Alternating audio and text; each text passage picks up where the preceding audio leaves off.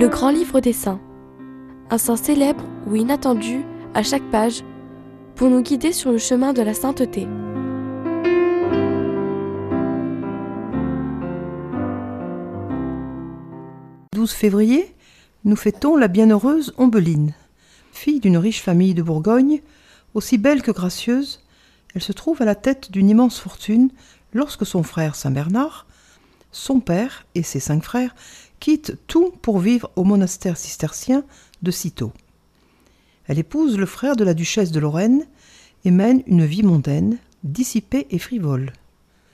Un jour qu'elle rend visite à son frère Bernard au monastère de Clairvaux, qu'il a fondé, somptueusement vêtue et faisant une entrée remarquée, celui-ci refuse de la recevoir.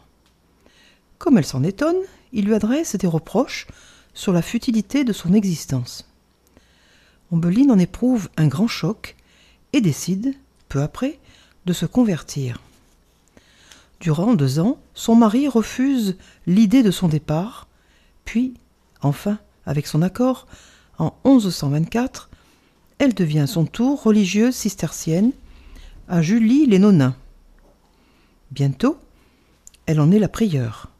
Les vocations qu'elle attire sont si nombreuses qu'elle doit fonder un nouveau couvent à Crisenon. Elle n'a pas encore 50 ans lorsqu'elle s'éteint paisiblement à Julie. Ombeline, tu nous invites à rendre grâce pour nos proches. Comme tu as accueilli les paroles dures de ton frère Bernard, aide-nous à croire que Dieu nous parle aussi par ceux qui vivent avec nous, nos parents, notre conjoint, nos enfants, nos frères et sœurs, nos amis.